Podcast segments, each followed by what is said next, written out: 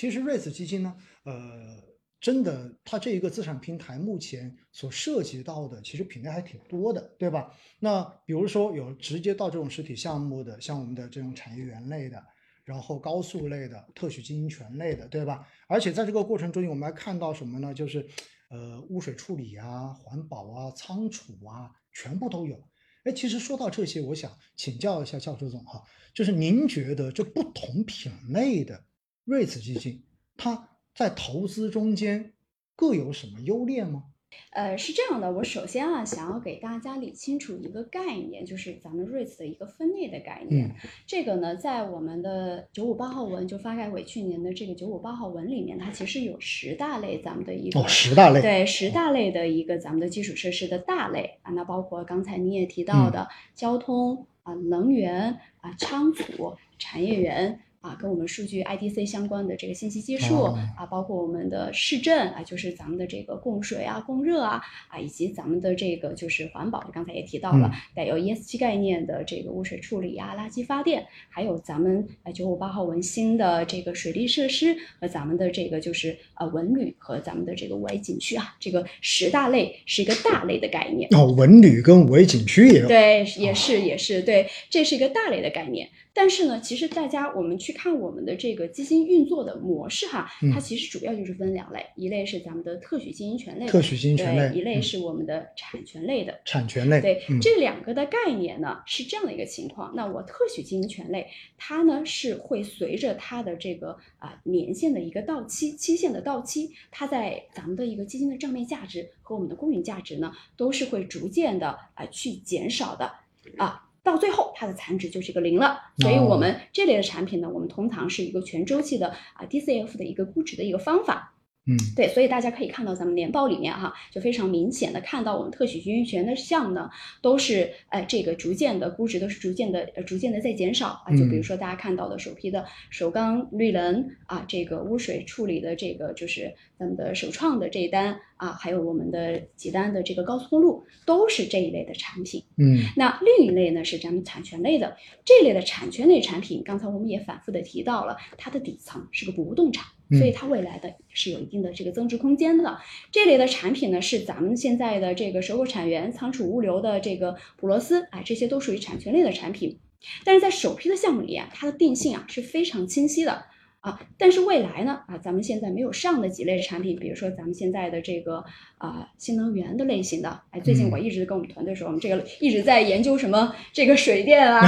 燃气发电啊、风电啊，哎，这一类产品它很有意思。它有些是归定性为这个产权类的，有些是定型成特许经营权的。每一类产品呢，其实都要根据它具体这个项目标的，它是什么样一个呃底层资产的情况来去定性的。但是呢，我们这两类产品没有优劣之分。啊，投资人呢也是可以放心的去投的。呃，这两类产品呢，其实是根据大家的投资偏好和大家自己的一个投资逻辑来分析现在一个市场的情况的。所以呢，其实两类产品大家可以根据自己的一个选择来进行资产的一个配置，这个都是没有优劣之分的。也就意味着主要是两大类哈，前面讲的这十类那就算了，我们觉得普通 投资人可能都分不清楚，对吧？主要是两类，一类是产权类的，那产权这个大家就很好理解了，你买个房子，产权是你的。那么这个房子以后增值了，那在账面上面肯定就是你的这一个资产增值了，对不对？对。还有一种呢是叫做特许经营权类，那么特许经营权就这个东西的产权不归你，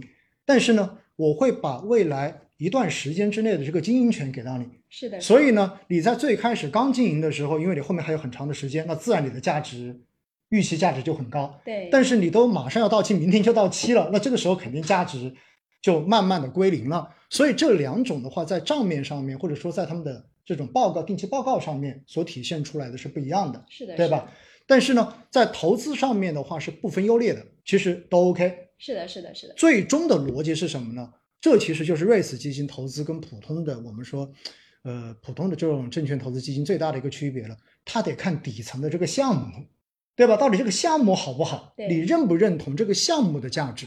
所以在某种程度，是不是可以这样理解？它有点像以前的这种。呃，信信托的这种品种一样，它到最后也是穿透之后，也是到某一个项目，对对吗？最后其实你是要评价这个项目，你看不看好它？你觉得这一个特许经营，哎，未来是不是真的很赚钱？你觉得这个东西是赚钱的，，OK，那么你就可以去投。就刚才比如说您提到的哈，我我我就做个配比哈，您说到那个五 A 景区跟那个呃游乐园或者什么之类的，这种肯定他不可能把产权给我嘛，对不对？他给的肯定是一个特许经营权。那么这个时候，就比如说你去了那里，哇，你觉得这个五 A 景区特别好，你觉得身边的人都很喜欢那个地方，哇，那你觉得这个东西未来估计很赚钱？哎，刚好出了一个 REITs，就是投这个的，那你就去买它就对了。对，所以这样子理解的话呢，我觉得大家对 REITs 的这个感觉哈，就比较的清晰了，就不会乱。那这两种其实，在投资中，因为您刚才提到了很重要一点，就是大家可以根据自己的这种风险投资偏好，以及自己对于项目的这种认知来进行选择。那其实这两种的风险偏好会有很大的区别吗？呃，其实呃，理论上是不会有太大一个区别，因为我们这几类资产啊，它其实没有太多的共性点。嗯啊，可能我们的产权类呢，呃，我们来看产权类项目，就我们这种专业投资人来看，呃呃，这个就专业的这个管理机构来看这个产权类项目，我们可能更多的是用它的 cap rate，就是它在呃日常的这个大宗市场上的一个这个交易的价格来看的。明白啊。那咱们的可能特许经营权的这个产品呢，它基本上没有太多的相关性哈。就每一类资产呢，你可能要也要根据它在你的这个宏观的这个经济周期中所处的一个时间点来判断它的一个价值。所以它其实每一个大类项，它其实没有太多的一个选择偏好的。嗯那投我所谓的投资人选选择的偏好啊，比如说我们可能有些这个投资人，他可能就是喜欢产权类的项目